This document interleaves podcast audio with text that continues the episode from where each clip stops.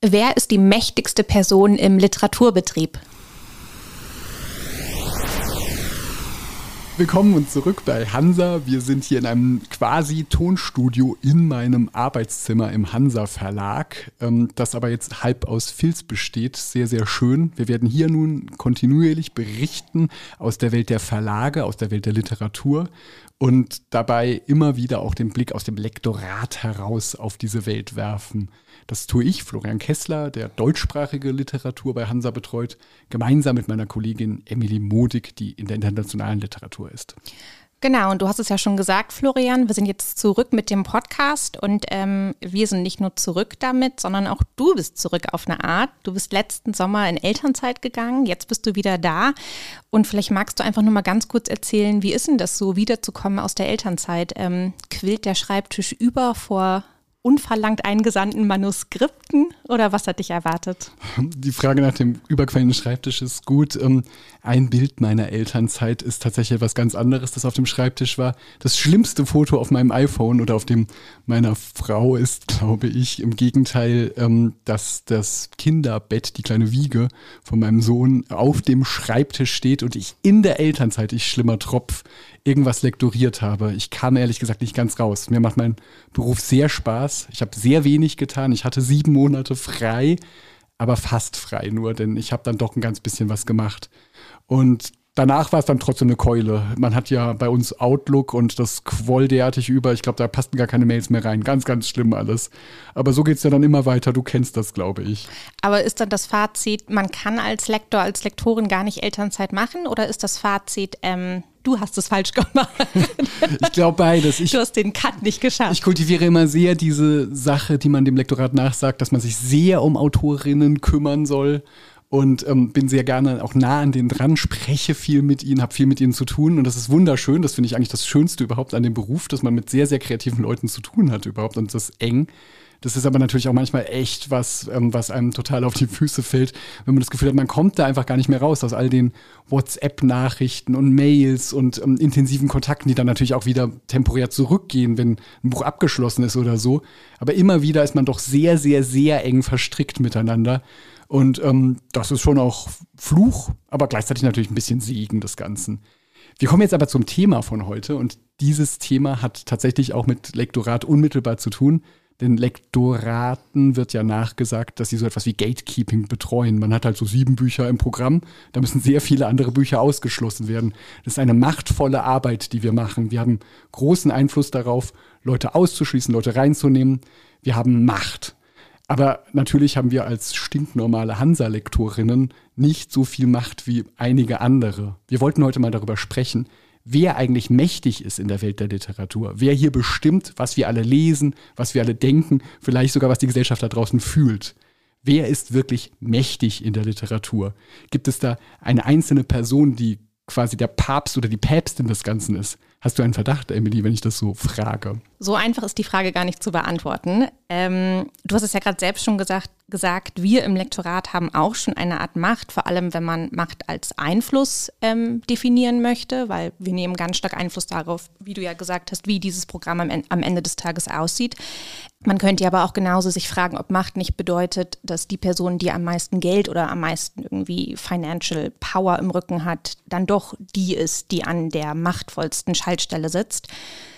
Und im drüber nachdenken, wer das heutzutage sein könnte, habe ich vor allem erstmal an früher gedacht, weil das ein bisschen einfacher schien und ein bisschen vielleicht weniger komplex. Weil vor 20 oder 30 Jahren, zumindest scheint es so im, äh, im Rückblick, war das eventuell alles ein bisschen sauberer noch aufgeteilt. Es gab einige wenige Verleger, die wichtigen Verlagen vorstanden und die als Public Intellectuals eine ganz konkrete Rolle ausgefüllt haben es gab Kritiker oder es gab ja sogar dieses Konzept des Großkritikers, das es ja eigentlich auch irgendwie heutzutage gar nicht mehr richtig gibt, die in einigen wenigen wichtigen Feuilletons geschrieben haben und, und eine Meinungsmache betrieben haben oder betreiben konnten, wenn sie wollten.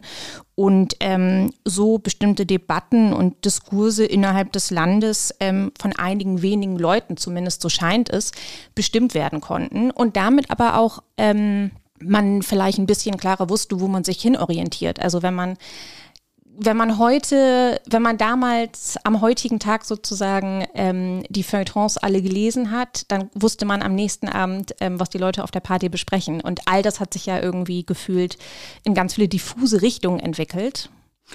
Und das ist natürlich irgendwie eine Befreiung. Ähm, das ist erstmal was, was ganz, ganz toll ist. ist. Wie wenn der König weg ist oder so, haben wir ja sowas wie eine Demokratisierung von Literatur erlebt. All diese Social-Media-Debatten, die verschiedenen Strömungen, überhaupt, dass die harte Trennung von E und U gar nicht mehr so vorhanden ist, sondern die Leute einfach sehr unterschiedlich lesen können.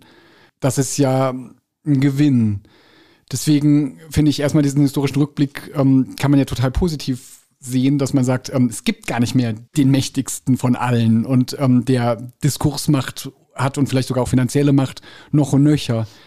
Auf der anderen Seite, wenn ich über das Thema nachdenke, komme ich schon auch auf den Punkt, dass ich denke, das scheint uns oft auch so.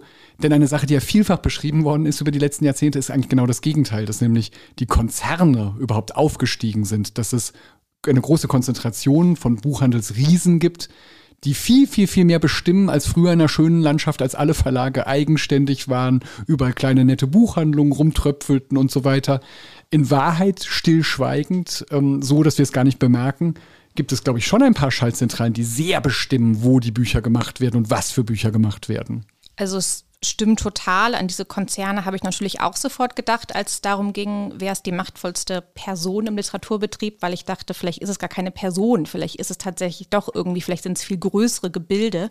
Vielleicht nur um nur kurz zur Erklärung. Ähm, es gibt ja drei große Konzerne in Deutschland, ähm, zu denen mehrere Verlage gehören. Also die größten sind Penguin Random House, Bonnier und ähm, Holzbrink, beziehungsweise Penguin Random House gehört zu Bertelsmann. Das war jetzt vielleicht ein bisschen verwirrend. Die großen Konzerne nochmal sind Bonnier, Bertelsmann und Holzbrink.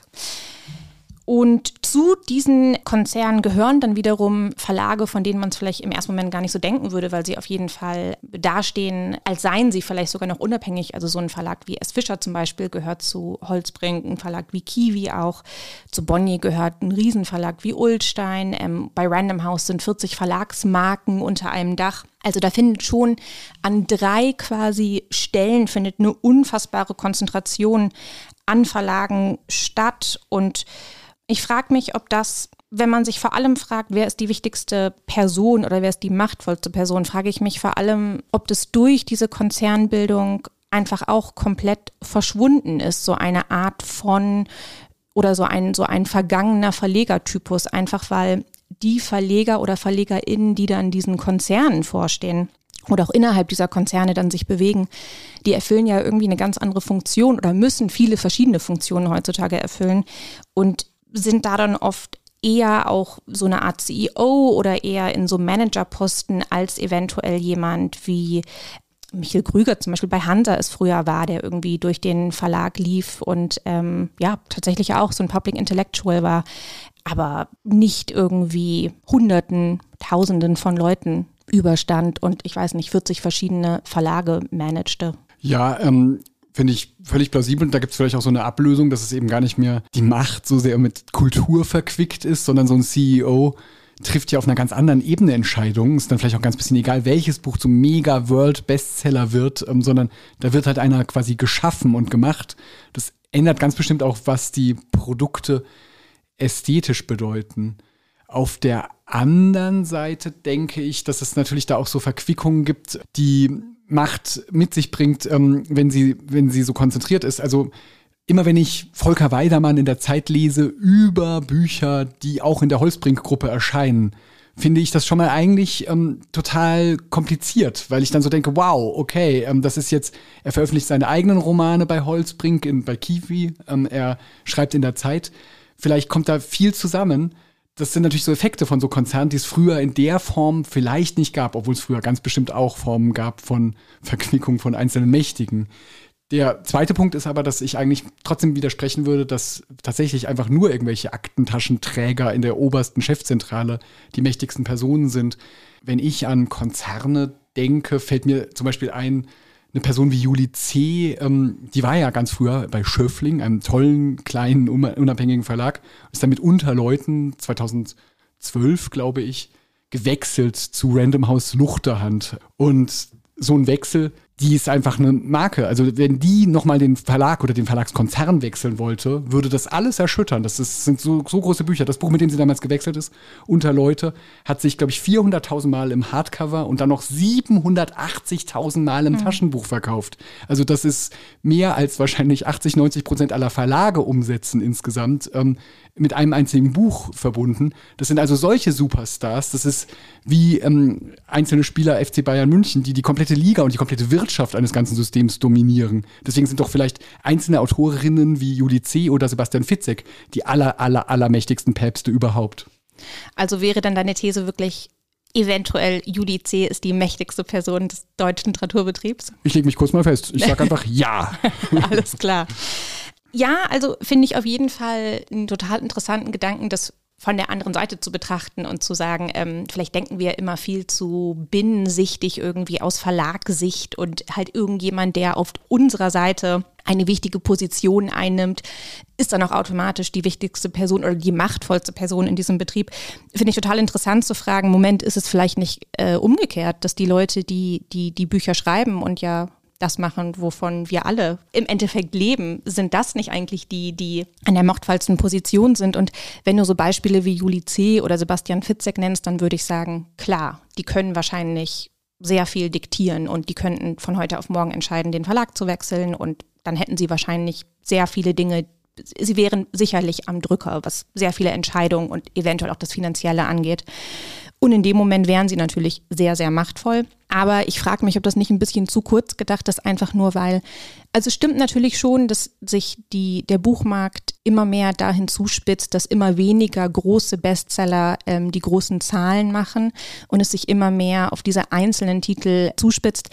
Aber trotzdem weiß ich nicht, ob ich denen wirklich so viel Macht zuschreiben würde, einfach nur weil wie viele dieser sehr, sehr, sehr großen Superstar-AutorInnen gibt es wirklich ähm, und wie viele andere Autorinnen gibt es noch daneben, wenn man bedenkt, dass pro Jahr, ich weiß nicht, so 70.000 oder so neue Bücher auf dem Markt erscheinen, dann scheinen mir das doch, dann habe ich das Gefühl, dann ist der Kuchen doch ein bisschen größer, als dass man das wirklich auf diese paar Leute ähm, runterbrechen könnte.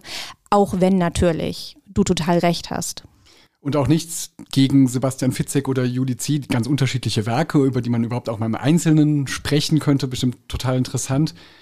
Aber ähm, man kann natürlich auch sagen, ein bisschen ist das ja auch, also im besten Sinne austauschbar, denn wie gesagt, es könnte auch ein anderes Buch ähm, quasi ins Weihnachtsgeschäft so reingebrettert werden und ganz, ganz groß werden als der große Gesellschaftsroman oder der große Thriller, dass die einzelne Autoren, Autorinnenperson dahinter vielleicht dann doch verschwindet.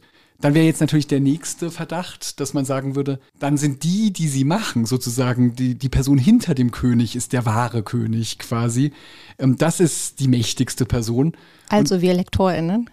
Natürlich gar nicht. Wir sind ja wirklich in Wahrheit nur die, die armen Endtröpfe. die, die wahre Macht wäre dann vielleicht ähm, die Literaturagentur, die ja auch eine genau synchron zu den Konzernen aufgestiegen ist in diesen letzten Jahrzehnten, die es ja so gar nicht gab.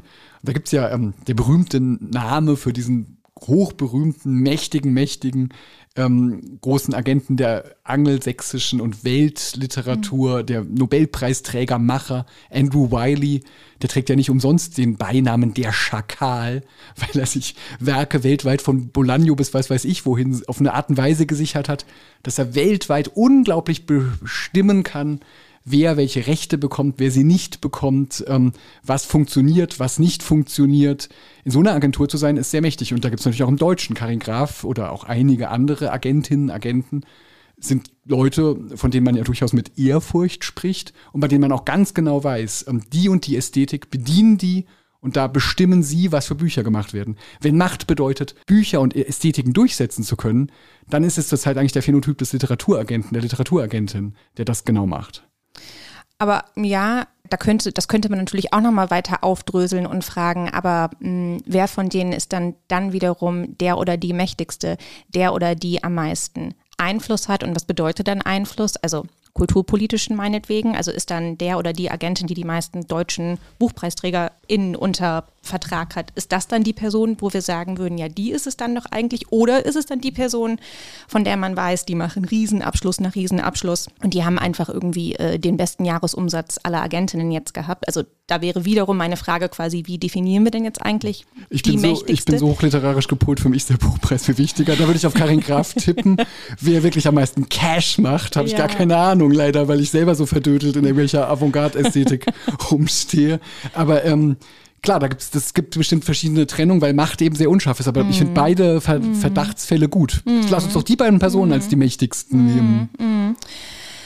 Ja, aber dann wiederum wirklich, bist du dir sicher, wollen wir jetzt wirklich sagen, die Agentinnen sind? Weil ich meine, du hast vollkommen recht, dass die eine wahnsinnig wichtige Rolle spielen, dass die sehr Fluss, dass die sehr viel Einfluss nehmen können und dass die, du hast ja am Anfang gesagt, wenn wir im Lektorat eine Art Gatekeeping betreuen, dann sind die ja eigentlich die aller, allerersten Gatekeeper, weil heutzutage läuft es ja so, dass die allermeisten Manuskripte, die wir prüfen, die wir uns anschauen, die uns angeboten werden, eben über Agentinnen kommen.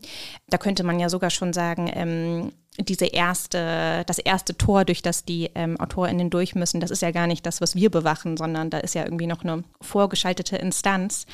Und dennoch, da hängen so viele Entscheidungen dran, so viele Unwägbarkeiten. Und auch bei Agentinnen ist es ja so, dass es denen immer wieder passiert, dass die ein Projekt, für das sie brennen, nicht unterbekommen. Oder sie, ähm, es ist ja auch mal eine Wette, die Agentinnen eingehen. Sie ähm, nehmen einen Autor, eine Autorin unter Vertrag. Und weil sie sich sicher sind, dass sie es bei einem Verlag unterkriegen, aber manchmal kriegen sie ich weiß nicht, vielleicht einen viel geringeren Vorschuss oder sie finden niemanden oder ähm, sie kriegen vielleicht ein Projekt unter und dann läuft es überhaupt nicht und der Autor, die Autorin kommt mit dem Verlag nicht klar und dann muss man da viel mehr Arbeit reinstecken und also mein Gefühl ist, dass es doch auch ein, wenn es läuft, dann läuft es, aber trotzdem wäre mein, mein Gefühl, es ist doch auch so ein, eine Wette mit und ein Geschäft mit so vielen Unwägbarkeiten, dass ich mich frage, ob man da wirklich definitiv sagen kann, jawohl, da konzentriert sich jetzt irgendwie die Macht. Ja, ähm, da sind wir jetzt eigentlich wieder ein bisschen am Anfangspunkt angekommen, was das denn dann überhaupt für Macht ist die Spielfigur, die wir noch nicht hatten und die natürlich viel ausgeruhter da sitzt und sagt, hey, ähm, ich will hier einfach nur meinen Umsatz machen, ist natürlich genau die andere Seite, dass im Buchhandel ganz bestimmt bestimmte Leute sehr viel mächtiger sind als andere und das Schlimmste ist, glaube ich, am Buchhandel, das, was einen verrückt machen kann, dass es halt gar keine Leute sind, sondern Strukturen. Denn es ist ja ganz berühmt, dass man beispielsweise bei Amazon, wenn man sagt, oh, das Buch ist falsch eingeordnet worden, ähm, das ist falsch verschlagwortet, wir wollen es gerne woanders hinbringen, dass man da halt niemals eine menschliche Person erreichen wird, die sagt, oh, ich habe einen Fehler gemacht oder so, sondern dass man quasi nur an einen Algorithmus schreibt, an eine Struktur, völlig anonymisiert das Ganze abläuft. Und Amazon und die großen Filialisten sind natürlich auch aufgestiegen in letzter Zeit. Und die bestimmen schon sehr, sehr wirkungsvoll, was für Bücher überhaupt das Gesicht der Kundschaft, der Leserschaft erreicht. Es ist also unsere Antwort, dass die extreme Macht haben im Gegensatz zu allen anderen Buchhandlungen und auch allen Verlagen, die tapfer da sitzen und schöne Sachen machen. Aber wenn es halt niemandem gezeigt wird überhaupt, dann hat es gar keine Funktion. Ja, find, also finde ich auch eine total gute ähm, Überlegung und genau wie bei den AutorInnen finde ich es voll richtig, auch nochmal da auf die andere Seite zu gucken und zu sagen, ähm, ja, vielleicht äh, drehen wir uns ja viel zu sehr um uns selbst und das ist nochmal eine totale Binnensicht und am Ende entscheidet doch eigentlich nur, wie viele Bücher verkauft werden und wer verkauft sie genau, die Buchhandlung. Und gerade mit so, mit so großen ähm, Buchhandlungen, die eben auch schon Konzernstrukturen haben, also sei es sowas wie Thalia oder natürlich Amazon, muss man oder verhandelt man als Verlag ja auch bestimmte Konditionen und Rabatte und das und je, je größer und je wichtiger dann diese, diese Buchhandlungen oder in dem Fall dann natürlich schon Konzerne sind, desto bessere Konditionen können sie natürlich auch für sich rausverhandeln und da ist natürlich schon ganz stark die Frage, ob da nicht eine Verlagerung stattfindet, dass die am Ende sagen, naja, nur so halt und wir nicken und sagen, ja, naja, danke, Hauptsache irgendwie, äh, ihr, ihr verkauft unsere Bücher noch. Und wenn man auch sagt, vielleicht ist ja die Person oder ähm, die Struktur dann doch die mächtigste, die, die ganz zum Schluss das meiste Geld verdient, dann landet man wahrscheinlich immer bei Amazon, oder? So deprimierend das jetzt auch ist. Und deswegen lehne ich es jetzt eigentlich ab, dass es nur ums Geldverdienen geht in der Kulturbranche. Wir haben uns ja nicht um, umsonst entschieden für so eine kulturelle Ökonomie, wo es um Ideen und den Handel mit Konzepten, mit Ästhetik geht. Und das tropft ganz anders in die Gesellschaft rein. Ähm, Vielleicht war die Jury den Buchpreis für Kim de l'Horizon, ein Buch, das davor natürlich Verlage interessiert hatte vor diesem Buchpreis, aber das trotzdem bestimmt nicht gehandelt wurde als ganz wichtige kulturelle Debatte der Gegenwart. Und eine Jury hat dann entschieden, diesen Buchpreis an dieses Buch bei Dumont zu vergeben. Und dadurch ist eine riesige Diskussion. Gab es Podcasts über dieses Buch, über diese Figur dahinter, über die Inszenierung beim, beim Buchpreis und so weiter. Vielleicht war diese Jury mächtig und vielleicht deswegen an ganz vielen Stellen sind viele kleine Jurys, viele einzelne Kleinverlage, die was Tolles rausbringen und plötzlich findet es doch eine Öffentlichkeit und so weiter. Vielleicht besteht ja kulturelle Öffentlichkeit eben gar nicht aus dem ganz großen Hieb einmal quer über den Tisch, sondern aus so einer Tröpfelstrategie, dass an ganz vielen Stellen viele wichtige Dinge passieren. Mhm. Das sage ich jetzt ganz optimistisch, aber auch ein bisschen natürlich kleinlich. Ja, finde ich aber, also finde ich jetzt nochmal ganz schön und erhebend zum Schluss, weil das wäre jetzt so deprimierend gewesen, wenn, wenn die Antwort auf alles irgendwie gewesen wäre, ja, Amazon und irgendwie da. Ja. ähm, aber ja, finde ich, du hast total recht. Und jetzt hast du ja gerade den ähm, Deutschen Buchpreis erwähnt, aber ganz gut konnte man es auch beim, Leipzig, beim Leipziger Preis jetzt sehen, oder? Den hat ja echt ein sehr kleiner Verlag bekommen, Mikrotext.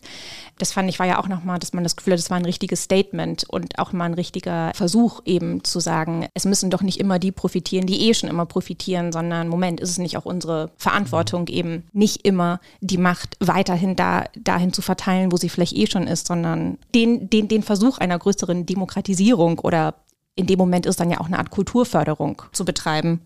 Ja, ähm, das ist die optimistische Wahrnehmung davon. Ähm, pessimistisch finde ich eben, was wir am Anfang gesagt haben, dass es diese symbolische Ringen um Minoritäten, um kleine Gruppen, um kleine Verlage, um Subversion, das findet auf ganz großer Ebene statt, an ganz vielen Orten. Gleichzeitig ist natürlich ähm, das ein tolles Buch eines tollen Autors in einem tollen, ganz, ganz, ganz kleinen Verlag den Preis bekommt und das beispielsweise beim Leipziger Preis, der früher ähm, sehr sich auch an Buchhandel ausrichtete, dass der ähm, ganz eindeutig sich abgewendet hat davon und zeigen will, dass es ganz viel zu entdecken gibt. Das findet natürlich nur an einer winzigen Eisbergspitze statt, während darunter, wie gesagt, diese riesigen Konzerne, riesige Bücher riesig raushauen. Und da kann man natürlich schon fragen, wo liegt die wahre Macht? Das ist jetzt so meine kulturpessimistische Antwort, während ich gerade noch versuchte, optimistisch zu sein. Aber trotzdem, trotzdem kann doch wenn, wenn wir jetzt versuchen würden, zusammenzufassen, was wir hier gerade alles besprochen haben, dann könnte man doch, oder dann könnten wir uns auch zumindest vielleicht darauf einigen, dass es zumindest nicht mehr so wie früher ist, dass man gesagt hat, es gibt hier so drei Männer, die stehen drei wichtigen Verlagen vor und es gibt hier drei Kritiker, also sicherlich auch alles Männer, und die zusammen irgendwie in einem Art Klüngel, in einem Kulturklüngel, in dem auch noch ein paar andere Akteure äh, eine Rolle spielen, bestimmen halt irgendwie, wo es lang geht. Da zumindest ist mein Gefühl, da gibt es auf einmal viel mehr. Also, also wir haben es gleichzeitig mit Konzernen zu tun und mit so Playern wie Amazon. Also es ist natürlich jetzt auch nicht so, dass man sagt, totale Demokratisierung und jeder hat hier irgendwie die gleiche Chance und hat die gleichen Möglichkeiten, seine Bücher bei Thalia zu präsentieren wie jeder andere Verlag. Aber trotzdem wäre mein Gefühl, es gibt von allem ein bisschen mehr. Und es gibt auch nicht mehr nur noch irgendwie vier wichtige Feuilletons, sondern jeder, der will, kann Bookstagrammer werden. Und wir haben viel mehr Möglichkeiten auf viel mehr Plattformen, zumindest zu versuchen, so eine Art größeren, ich weiß nicht, Zugang von allen Seiten zu ermöglichen. Und ich weiß nicht, so, sollte uns das nicht zumindest fröhlich stimmen, dass wir nicht mehr von irgendwie drei Bros uns die Sache diktieren lassen müssen? Ja, ich finde das überzeugend ähm, und glaube das auch. Beispielsweise könnte man auch, das habe ich jetzt nicht ähm, in Statistiken beweisbar, aber es gibt ja gefühlt eindeutig einen Aufstieg auch der Indie-Verlage, der kleinen Verlage, wo ein, zwei Leute sich trauen, Kredit aufzunehmen und einfach ein paar tolle Bücher rauszuhauen.